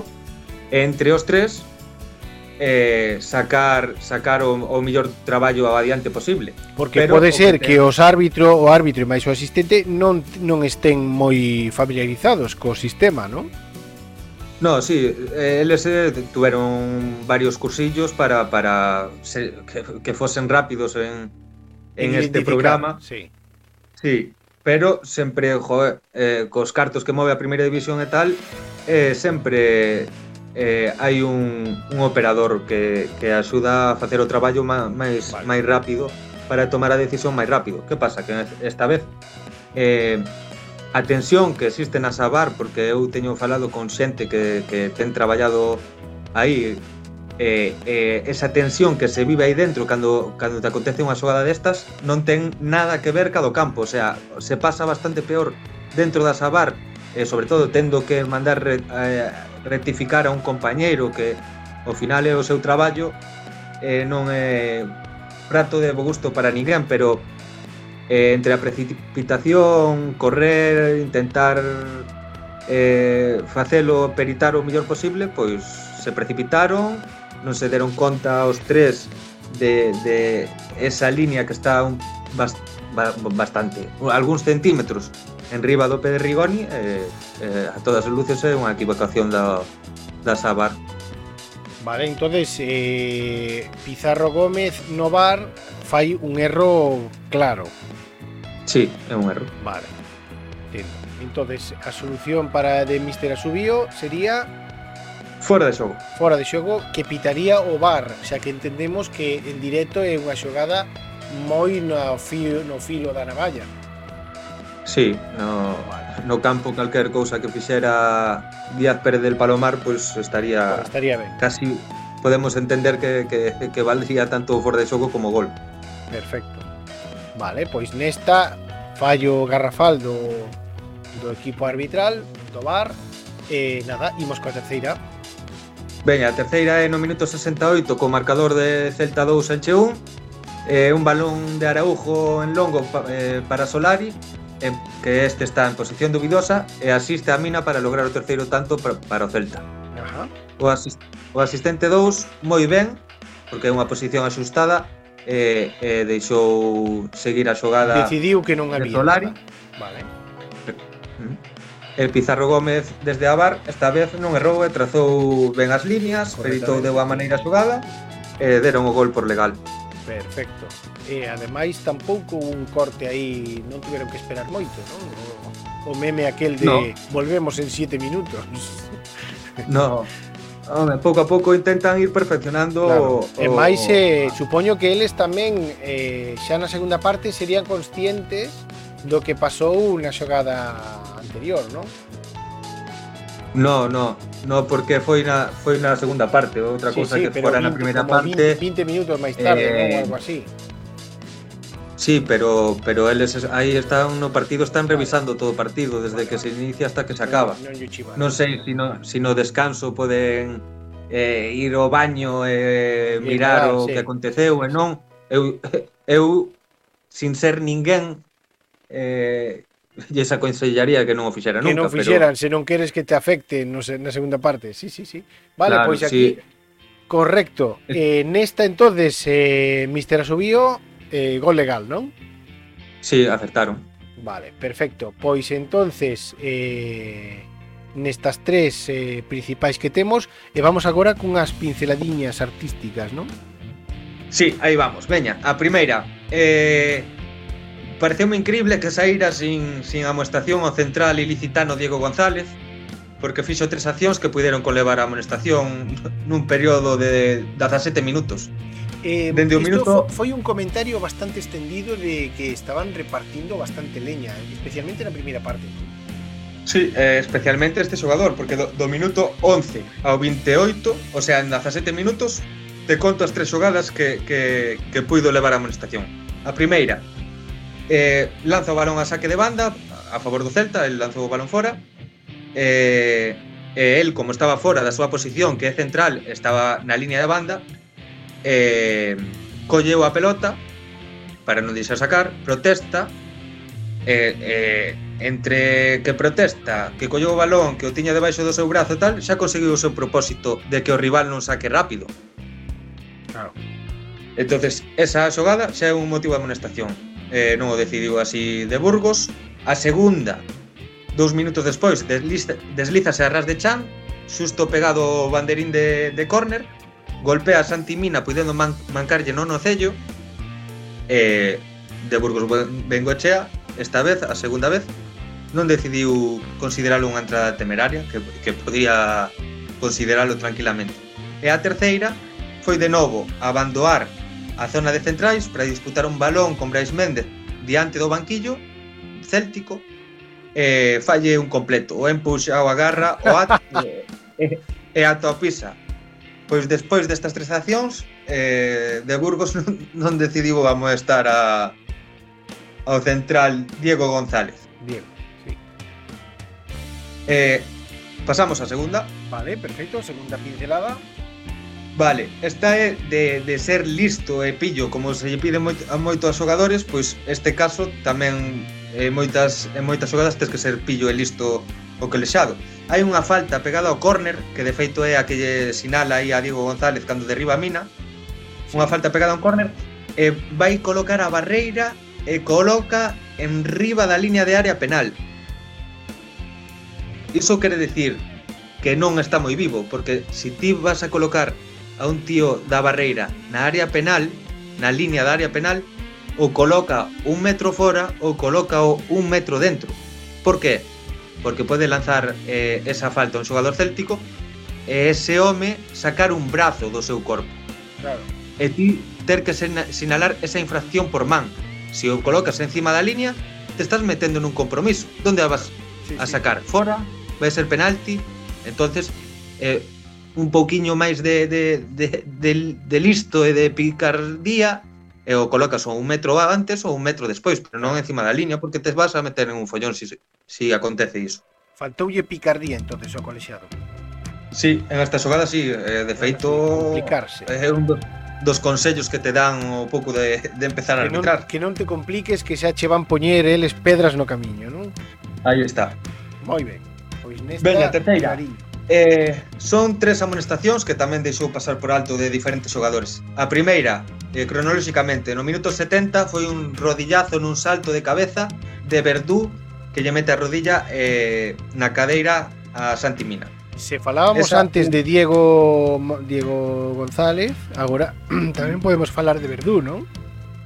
Sí, tivo, tivo algúns choques, algunhas disputas e tal, eu as que rescato de amonestación sería este rodillazo e despois o, o, o, que, o que vamos a ver na seguinte pincelada que foi o enfrentamento con, con Aspas pero esta ah, vez sí. eh, sancionou no ben de Burgos sí, sí, sí. A, a segunda desta, destas tres amonestacións que queremos eh, destacar é esa eh, precisamente pensei que iba na seguinte pincelada pero é esta Nada, eh, Aspas e Verdú primeiro chocan eh, na carreira onde intentan desmarcarse para buscar o balón, chocan adrede, sae o balón a saque de porta e así como o balón deixa de estar en xogo, de Burgos, de Burgos o colexiado, colocas entre os dous xogadores. Fixo ben intentar previr que non se entarzaran e tal. Colocas entre os dous xogadores como segui, seguían tendo unha actitude negativa, apártase, quítase do medio e aí é cando se encaran cabeza con cabeza, sí, sí. como se si fueran cabras cando chocan así cos cornos, sí. pois eh, se encaran Verdú e Aspas, eh, non lle queda máis remedio que amostrar os dous, e ben feito. E a, ter a terceira é no minuto 85 unha braceada temeraria de, do señor Facundo Ferreira na cabeza de Verdú. Este foi no minuto 85. Facundo Ferreira xa fora amonestado no minuto 78. Ah eh, puido ver a expulsión Pero o vestiario antes de tempo. Sí, sí o xogador argentino en esta xogada. E por último, pincelada Vamos a decir algo positivo Que me sorprendeu bastante Porque nos anteriores partidos non o vira desta maneira Pero en este partido me sorprendeu. Está físicamente como un cohete. Cando hai un, un contraataque Como di ahora Sebas Insagaray que lle chaman transicións Unhas transicións eh, pois eh, de Burgos se mete un, un sprint fora do normal. sí. Sí, sí, sí. Así, eh, cando te fixas nel, que ten accións de área, que pode haber penaltis, posible penaltis, eh, sempre está a 3-4 metros. 3-4 metros da xogada. E eh, eh, que cando hai eses contraataques, eh, dá gusto velo correr, porque se mete uns sprints, eu creo que adianta xogadores polo campo. Sí, sí, sí. Pois, e hasta aí... aquí o, o análise. Eu creo que el, el menos en ese penal de Murillo que debeu sancionar, sí. o resto do partido levou no bastante de boa maneira e despois o o tema do, dos asistentes e eh, da Sabar que estuveron sí, que non estuveron. Bueno, pero eh, sí. en xeral a xente esperaba un, un peor arbitraxe de Burgos eu a xente o que lle podo dicir que de Burgos... Pola fama, pola fama, pola fama, asubío. Os, os, iareiros, os iareiros célticos están confundidos con de Burgos, non eu escoitei que era malo, que, que, que non non é que piteran contra o Celta que, que era malo en sí directamente, en, en medios, nas radios, No, a, para min de Burgos ten ten un bo nivel arbitral. Bo nivel. Aparte é un tío xoven e, e penso que vai a progresar e que se vai a instalar na primeira división durante moitos anos. Bueno, pois pues entonces haberá que levarse ben con el. Non, señora Subío? Sí. Moi ben. Eu, eu eh, recomendo que a calquera clube do mundo que se leve ben cos árbitros. Con todos os árbitros e que contraten as, eh, asesores arbitrales, que é un é un colectivo que aínda ten que crecer moito máis, non, señor Subío? Home, pois ao final dunha temporada se si tes un asesor eh, arbitral que poida ver erros do, do, dos colexiados, eh, por exemplo, nas actas, eh, na forma de redactar e tal, ao final dunha temporada eh, poderías evitarte bastantes sancións Pode rascar con eh, ao club. Moi ben. Eh, que máis? Temos as sancións, non? Porque, claro, esas amarelas de Aspas e Brais vanos pasar factura, non? Pois sí, eh, continúa percibido Araujo, Mayo, en Olito eh, descansarán para o partido de Mestalla o señor Brais Méndez e o señor Iago Aspas. Que, por certo, eran dúas amarelas bastante evitables, non? Sí, home, evidentemente a de Aspas sobre todo, e despois a de Brais foi por unha entrada temeraria que sí. pudo aforrala, pero Sí, bueno, pero eh... é o que xa no pospartido xa chamamos a amarela parva de Brais de cada partido. Bueno, pero, pero as eu... de Brai son moi moi discutibles. Eu eu se fai un eh, recibe unha unha amoestación por por unha entrada, porque ten que facela ou porque ten que cortar un avance ou tal. Sí. A min non me parece mal. O que non pode ser é eh, Eh, que se poña diante por, da por o que se poña diante da pelota nunha falta ou cousas así como lle, sí, bueno, sí. é que Brais en... eh, esas, cla Brais claro está que este esas sobran, igual que as, da, as de protestas ou a de aspas. Eu a de aspas sí, sí. eh, escoitei en moitos sitios, en redes sociais e tal, que, que incluso lle, non lles parecería descabelado que, que, que forzara, ¿no? pero... Que forzase, que lle tirase aí do, no xenio, do xenio aí a Verdú para, mira, ii. Bueno. Me, me parece raro porque eh, o Valencia non é o Valencia de, de anos creo atrás eh, creo que con aspas tería máis opcións o equipo de, de rascar algo positivo ali Bueno, a ver que nos a ver que nos trae Chacho que nos traiga un souvenir de Valencia, non? Bueno, para ti que eres piareiro céltico, sí. Bueno, para min sí, para min sí. Moitísimas gracias, Asubio. Veña, da outra. Vémonos no seguinte.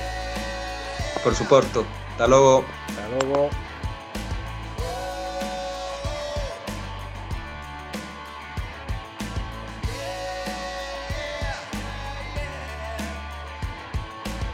A entrevista.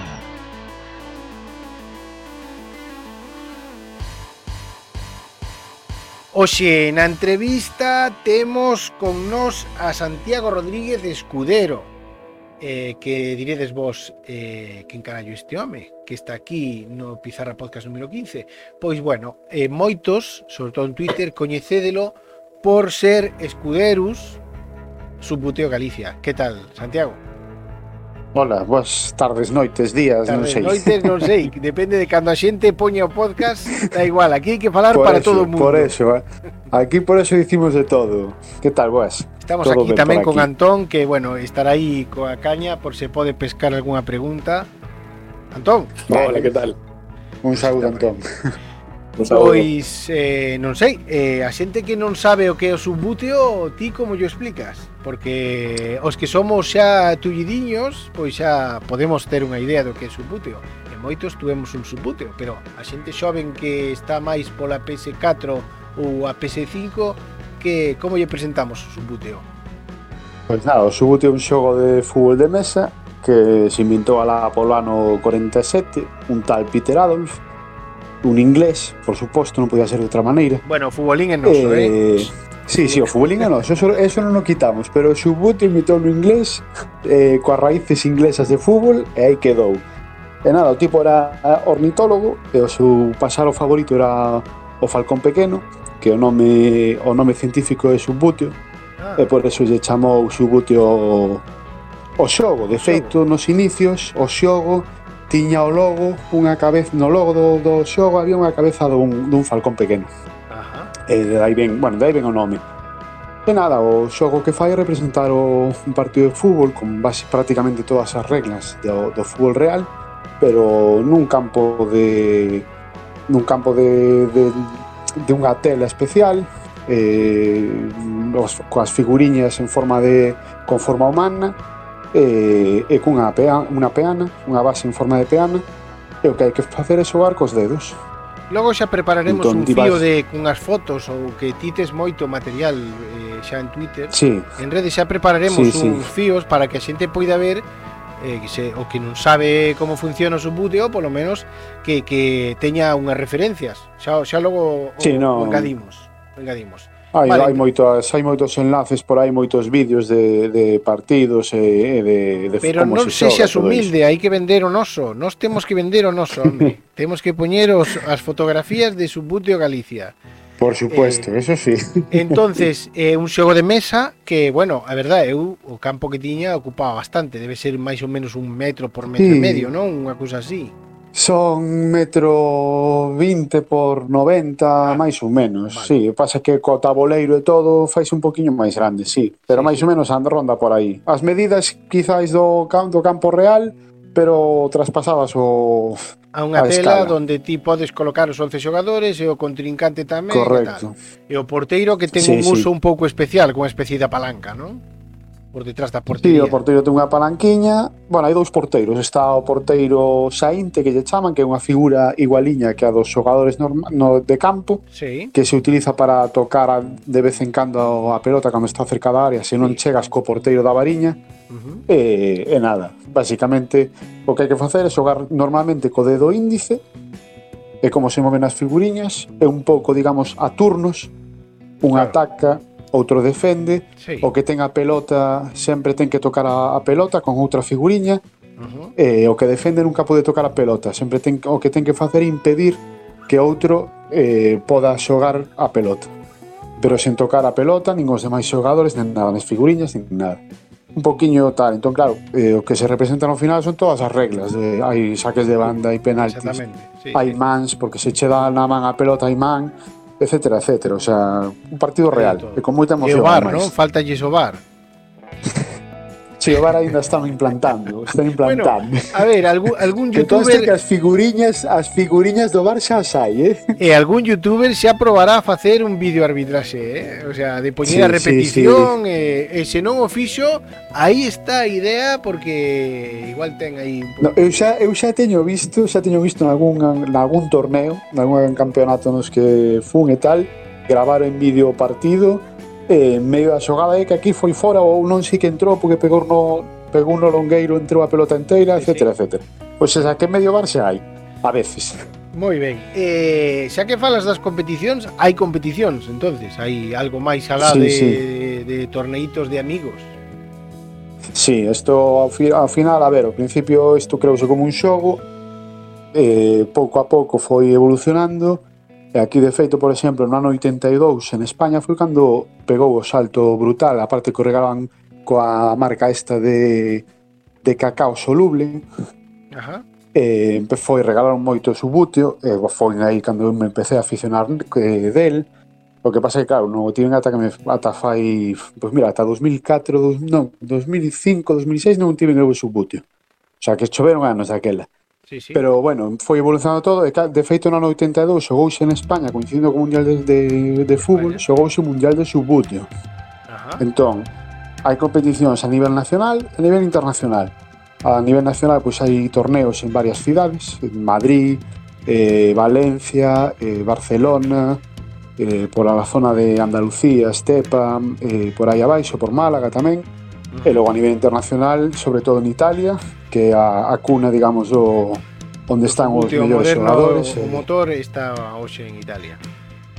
Sí, sí, eh, onde hai máis xogadores federados e todo. En España temos o mellor xogador do mundo, eso sí, pero os mellores xogadores, a maior cantidad de xogadores está en Italia. Vale. Bueno, eh, e tamén ten unha vertiente de coleccionismo, non? Sí, correcto. A ver, Ti, ti eh, o cando vas algún, ir- ti vas aos torneos? Eh, últimamente non, levo tempo sen ir, pero bueno, por cuestións Con que equipo de, vas? De, con que equipo vas aos torneos? Eu xogo, eu xogo co xogo no no AFT Turia, que no, bueno, Asociación de Fútbol Taula de Turia, que é que é un equipo de Valencia. Ajá. que eu empecé a eh, coñecín o tema da competición ali precisamente en Valencia. Estive vivendo uns anos ali, enroleime no equipo, eh, foi cando me metín xa de cheo no mundo do subbutio. E no mundo, bueno, Actualmente chámaselle fútbol de mesa porque sustituye digamos que a marca, Ajá, pero sí. pero bueno, adentreme aí no mundillo no mundillo do deste tema. E o teu equipo nada, vai vai xogar... ten os xogadores vestidos cos colos do, do seu equipo, o sea, non non leva o Celta nin o Valencia, leva o Turia.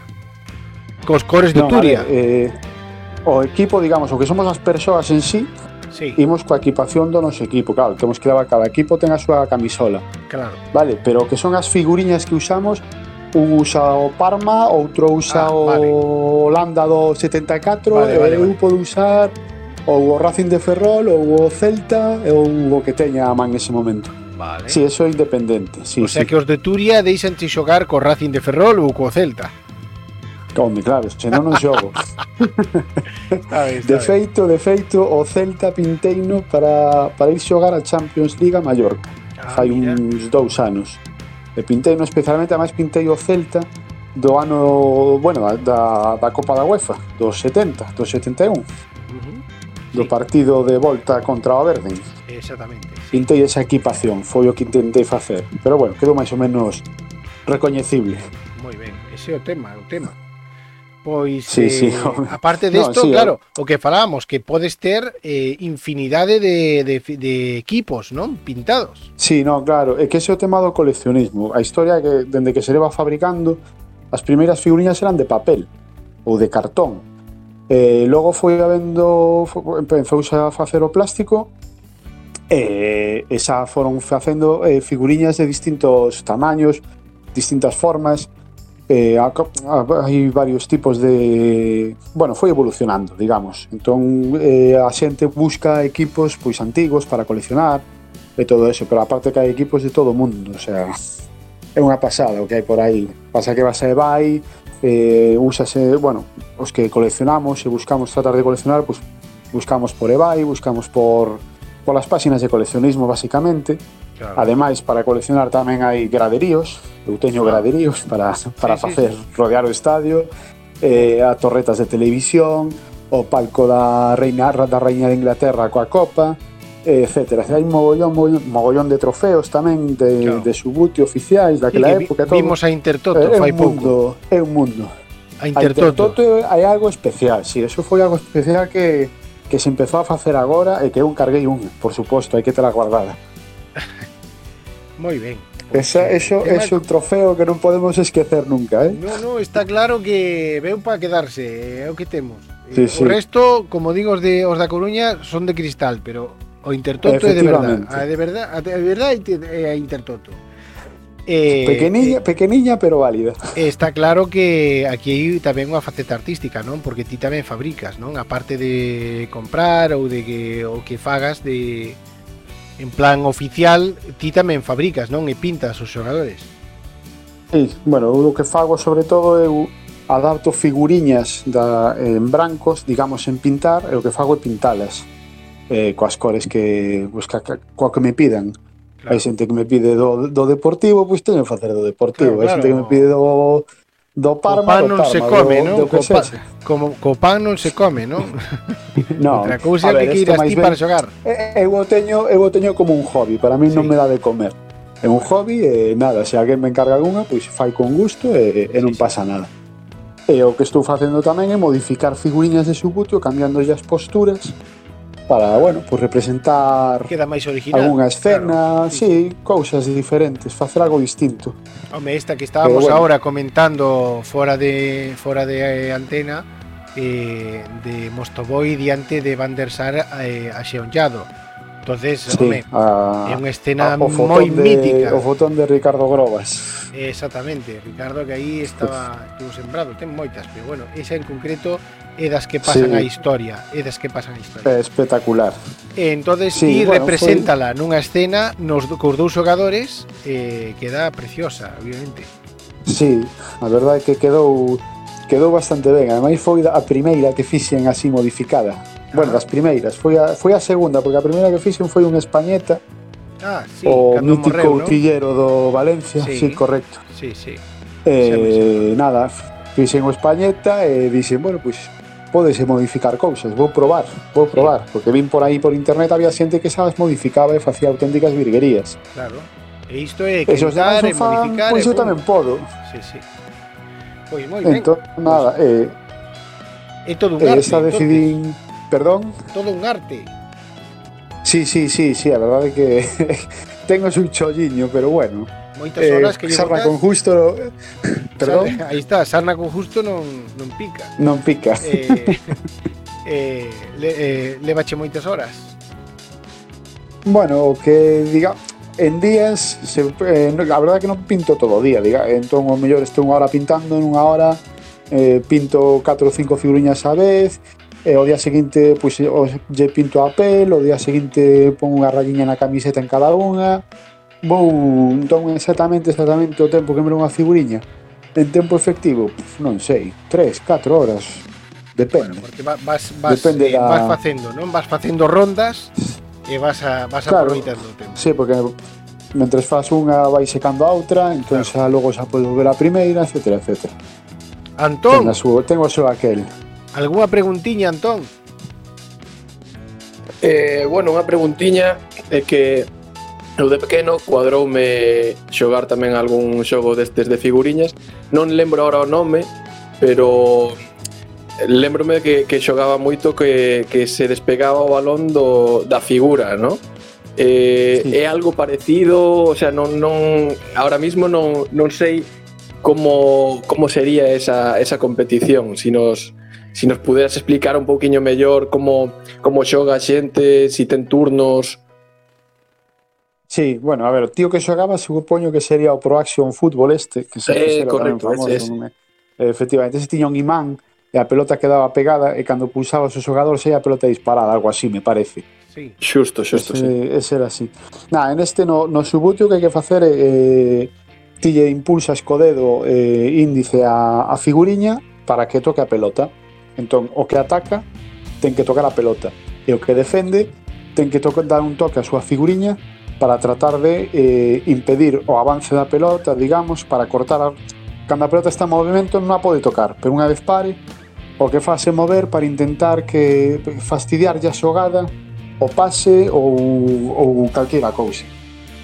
Eh, non son turnos exactamente, o lógico o xogo en, o xogo que o xoguete en sí si que iría por turnos, pero no tema competicións a, os turnos olvídanse, o sea, o que ten a pelota ataca e se o que ataca está dá 10 golpes o que defende un, pois é problema do que defende. Aquí hai que ir a por todas. Entón, nada, pero sí, eh, basicamente eh, hai unhas normas, só podes dar tres veces co mesmo xogador seguidas, se lle das tres veces a pelota tens que cambiar, logo e darlle con outra figuriña, etc, etc. Pero bueno, eh, a verdade é que ten un pouco de, de estrategia, digamos, eh, do xadrez, porque hai que saber un pouquiño onde colocar as cousas, e tamén hai que ter un pouquiño da, de, de billar, porque ao final hai que darlle a pelota para mandarla para un lado, para outro, etc. E entón, por ejemplo, que estaba pensando ahora, que sería un tema xa de, de precisión, ¿no? Sí. Cando sí, diriges sí, sí. Ese, esa pelota. Correcto, sí. Bueno, de precisión, se, complica, se non, bueno. se non pos un tapia aí, eh, tapa todo. Se se ¿no? poñer un tapia, poña, o sea. Home, porque se, a figura de tapia que ten tentáculos ou non? Buf, a de tapia non sabería como facela. Igual a de tapia habería que facela de Igual, igual de tamaño xigante para que ocupe todo o campo, ocupe porque todo. madre mía, menudo menudo menudo xogador. Sí, sí. Pues moi ben, eh, un pouquiño do Celta. Como ves este ano Celta? Bueno, pois ata que chegou, ata que chegou o Chacho, estábamos igual que ano pasado, o sea, fatal. Sí, como eh, bueno, ¿no? cando chegou, cando chegou o Chacho, pois parece que a cousa eh, cambiou, cambiou espabilaron un pouquiño. E eh, nada, o, o malo é eso, que cando nos falta aspas estamos fastidiados. Sí. Bueno, a ver ese, vamos cambiando. Ese, eh? ese para min... A ver se llevan Sí, eu penso que sí. Eu penso que, que agora estes partidos que van vir o Valencia, aínda que non este Aspas nin Brais, igual non se nota tanto. Bueno, pero bueno, non non ¿eh? debería. Non, bueno. Sí, non, a ver, a, a ver que se, a ver que pase, eso está claro. Pasa. Sí, sí, sí, a ver que pase. Home, eu penso que Solari pode facer un bo traballo tamén, as fichaxes de, de inverno, bueno, a ver, a ver o, Fe, o Ferreira este que fai, eh, hai que ir esperando. Pero bueno, mellor que ano pasado estamos, eso está segurísimo e clarísimo, a vista está. Antón, algo máis para pechar? No, só preguntarlle a Santiago que, que cree que cambiou do ano pasado para este para que houbera este, este cambio dun entrenador para outro. Pois, mira, xa para empezar, eh, algo no vestuario tivo que pasar, saco outro adestrador, eh, así, vin, vin mirando dende fora, eh, para que para que o seu equipo xogara a nada. E ademais a mí me, me deu a sensación a partir do Celta 6 a la vez 0 foi cando o equipo foi para bois outra vez. E aí tivo que pasar algo, non sabemos o que, eles saberán, e a chegada do Chacho foi un, un respiro, e os xogadores pois se ve que, que colleron folgos outra vez e puideron sair para arriba, porque os xogadores son os mismos. Sí, sí. Entón algo, algo, algo algunha tecla tivo que tocar o chacho para que os xogadores aíran para diante. Só so preguntarlle a, a Santiago eh, que se arrisque un pouquiño onde vamos a quedar. Si entre os sete primeiros, entre os doce primeiros ou aí loitando pola permanencia agónica ao final. No, eu penso que este ano de 12 para arriba. 12, eh? 12. É, a sensa é, a, é a sensación que teño. Do 12 para arriba. Logo dai ata arriba non sei ata onde chegaremos, pero que este ano creo que non vai haber tantos problemas como ano pasado. A min gusta. É a sensación que é a sensación que dan. A min gustame este comentario. Creo vamos te chamar bueno. máis veces. Sí. o galla, o galla, o galla se, se, se acerto e vayan e vayan para arriba, ben, e estemos tranquiliños e non estemos sufrindo ata o último día. Moi ben, Santiago, pois moitísimas gracias por visitarnos no Pizarra Podcast número 15 eh, Bueno, eh, que vai ben todo coas figuriñas. Eh, Algo moi, moi vistoso que xa, bueno, se non, se non o seguides en Twitter ou en, en redes sociais en general Pois eh, buscadeo sí. porque Santiago pon fotografías dos traballiños que vai facendo É eh, verdad, é curioso, merece a pena. Moitísimas gracias, Santiago. Pues, Moitas gracias a vos. Gracias, Santiago. Veña, graciñas. La previa. Vamos con la previa que tenemos este partido ya mm, en Mestalla. Es el sábado, ¿no? Sábado 10 y... no, 20, 20, 20, 19, 20, 20, sí. Sábado 20 en Mestalla, eh, Valencia Celta. ¿Cómo lo veis? ¿Veis aquí un posible rival eh, o qué? Pues Valencia le dimos un palo ahí tempranito en la liga. De hecho, creo que fue la primera victoria, ¿no? La primera victoria del Celta fue en Valencia. Sí, foi a primeira, a primeira victoria foi en Vigo contra Valencia con ese gol de falta de, de Iago y, y creo que creo que un punto importante si, si podemos rascar unha, unha victoria ali eh, deixar a un rival que podría estar na, na lucha por, na pomada. por meterse entre esos entre esos 10 primeiros que, que poidan loitar ao final por, por un puesto europeo e, e deixalo co gol haberás perdido con, contigo e, e creo que é importante polo menos puntuar en, en Mestalla. Moi ben. E Fran? Sí, un pouco na, na liña na que vai Antón eh, falábamos de que foi unha vitoria importante que nos deu a vida contra o Valencia na primeira volta eu diría que nos quitou a vida pois esa vitoria igual igual fixo que non fichara por nada igual pensamos que éramos pensamos que éramos mellores do que, do que éramos. Pero bueno, xa enfocando no, no partido do sábado vai ser un partido complicadísimo sen, sen Iago e sen, sen Brais. A ver, a ver o Chacho como nos, como nos sorprende que decisións toma e como, e como é capaz de de, de reporse estas dúas importantes rebaixas que temos. Eh, para sustituir a Brais e Iago, que mirades? Eh, Facu e Solari ou como? Eh, a ver, yo, eh, yo creo que sí, creo que lo, lo- lo lógico sería, ¿no? Eh, la, la ausencia de Bryce, eh, incorporar a, a Solari, eso creo que está casi seguro, estamos, estaremos todos más o menos de acuerdo en que es casi seguro. Luego la duda es de suplantar a Facu con Yago, eh, sí, sería una posibilidad, pierdes otras cosas, ganas algunas otras. Eh, ahí yo ya no estoy tan tan seguro de esa, de esa sustitución. Mm, Podría incluso verse la, la- la entrada de Fran Beltrán y, y mover a, a Denis y a Nolito en un cambio de posición, alguna cosa extraña ahí. Sal- pero salir Pero- 4-1-4-1 entonces. Salir 4-1-4-1. No, no, sa- salir igual. No, Salir igual, salir igual, con dos igual, puntos. sí, Fran, Bel- Fran Beltrán haciendo la, la- la- la función de Denis, eh, Denis en la izquierda y Nolito arriba, que Nolito ya lo tiene hecho. No, pero recordemos, el día que Nolito jugó arriba no salió bien. Eh, Claro, entonces es por es eso a mí, a mí Yo- la de Solari por Bryce seguro. La, otra me genera más, más incógnita. Los experimentos que había hecho era meter a Bryce arriba, pero es que Bryce tampoco va a estar. Entonces, mm, Claro. ese es el Es tema. que Bryce es el, Bryce es el sustituto natural De de, Iago, aunque que no me escuche nuestro coach, que me va a decir que Hoy no vino, así que hoy, mira, hoy nos escucha y ya está, que ponga la radio y que lo escuche. Y si no, que llame. Y luego- Llama, le ponemos el audio del, del Milincho, ¿eh? Chama, chama, 634. ¿Vale?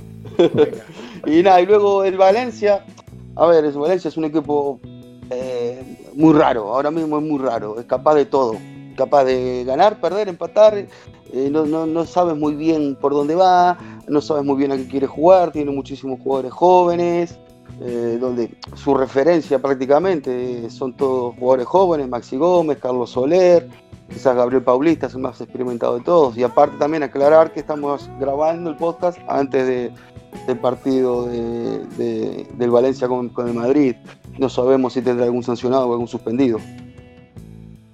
O algún lesionado.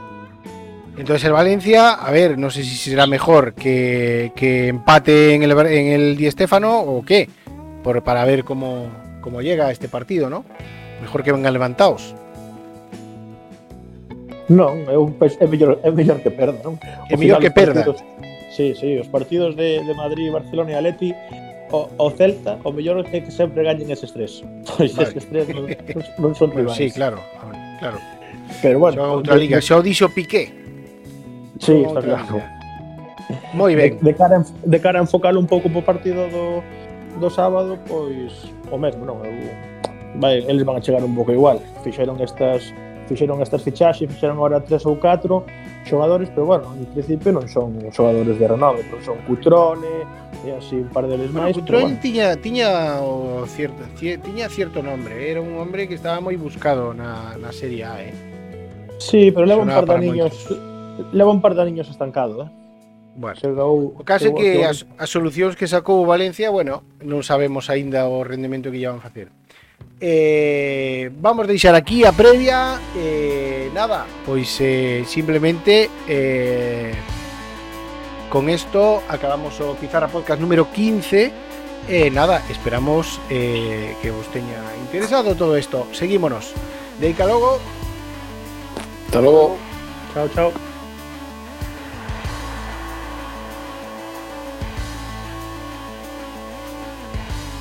Se es un pizarra como é debido, podes seguirnos nas redes sociais, Twitter, Instagram, Facebook, Youtube, incluso nos podes mirar bailando no TikTok.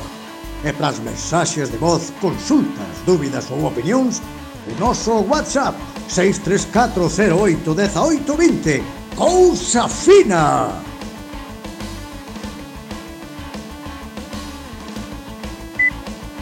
Vamos con la previa.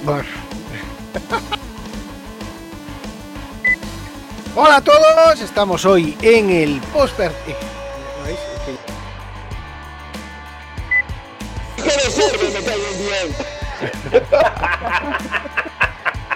Sabéis que esto va para, sabéis que esto va para una toma falsa, ¿no?